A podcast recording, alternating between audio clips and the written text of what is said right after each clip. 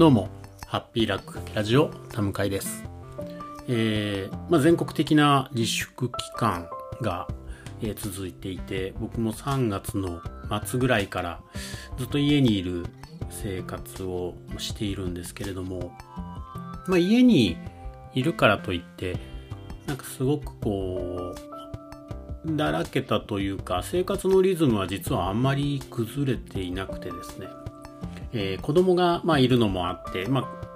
彼女たちの娘の彼女たちのこう勉強のペースというか普段のペースをこう著しく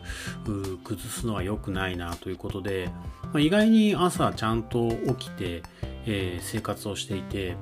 で僕はといえば、えー普段まあこういうふうな生活になる前は、まあ週に何度かは夜飲みに歩いたりとかしてたんですが、まあ、それもしなくなってこ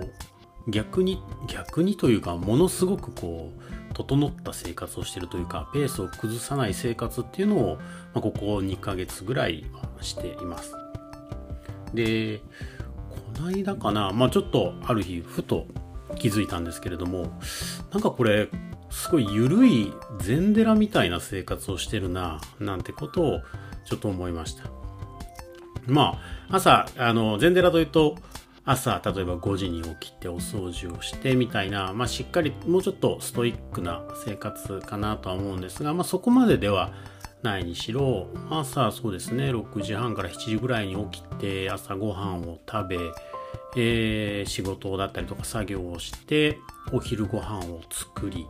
えーまた作業をして夕方頃に、えー晩ご飯を作りご飯を食べお風呂に入り、まあ、少し時間を過ごして、まあ、寝ると、まあ、こんな生活に今なってます。でこの最初家にいる期間の時にまあ最近こういろんな人が言ってるんですが在宅で、えー、ズーム飲みをしてお酒の量が増えるみたいな話があって、まあ多分に漏れず自分もお酒は好きな方なので、えー最初こう自粛期間に入った時には、まあ家でもうお酒を飲んでいて、で、最初はこう、まあ、帰る必要がないというか、家で安心して飲めるので、確かにこれはアルコールの量、お酒の量も増えるなと思ってたんですが、なんか、なんとなく、ある日、こう、ふと自分がどういうペースで、えーお酒飲んでるかっていうことを、ちょっと意識した時に、なんかこう、まあさすがに仕事中は全然飲んでないんですけれど、夕方、よし、終わったなと、いつもの、うん決まった時間だと思ってるところまで終わったなと思った時に、まあ、えー冷蔵庫で冷やしている缶チューハイ、レモン、確かレモンサワーかなんかなんですけど、まあ飲んで、で、飲みながらご飯を作って、ご飯食べながらまたちょっと飲んで、みたいな生活をしてたんですが、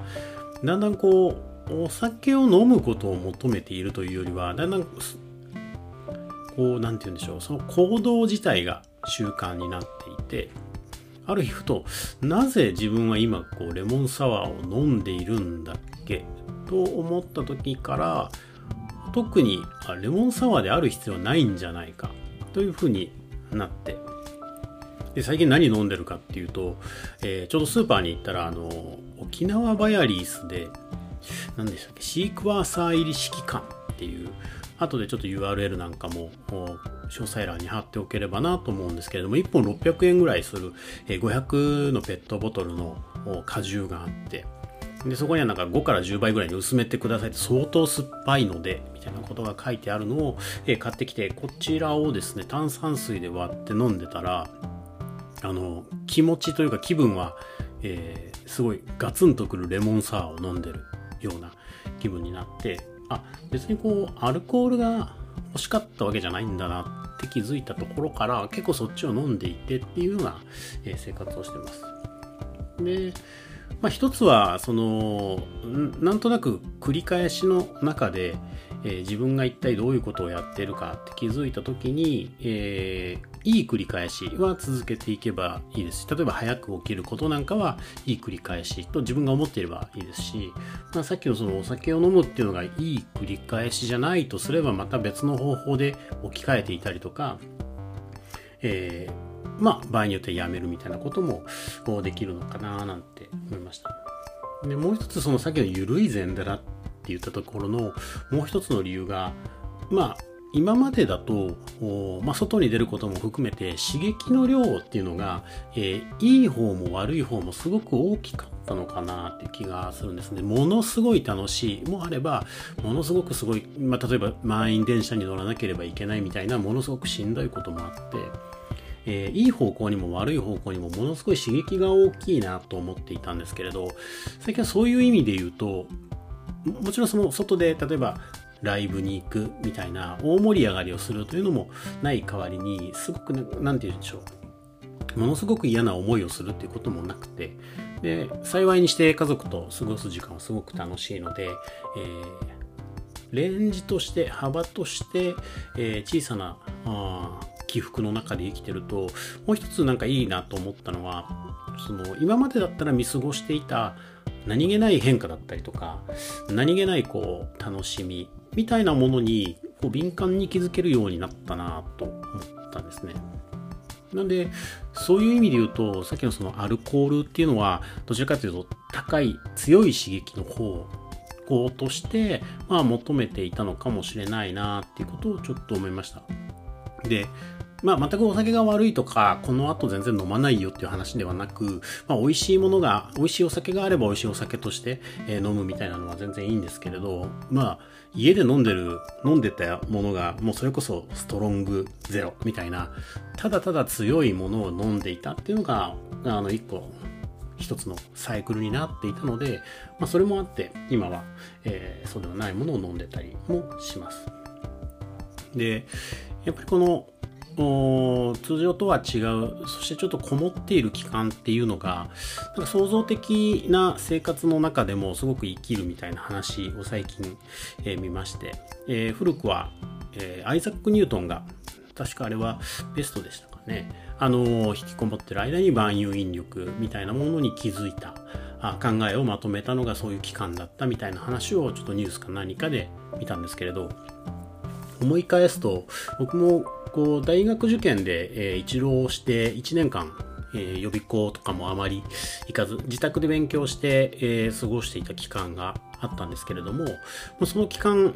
僕は確かその時に一回料理にものすごいハマって、えー、一番手の込んだものだとカニを買ってきて茹でるところからカニクリームコロッケを作るみたいな時間があるからこそできることっていうのを結構いろいろやったなっていう記憶があったんですが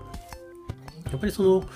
普段とは違う時間軸にいることをちょっと意識してみると何か今までとは違う新しい挑戦だったりとかアイデアだったりも生まれるのかなとも思います。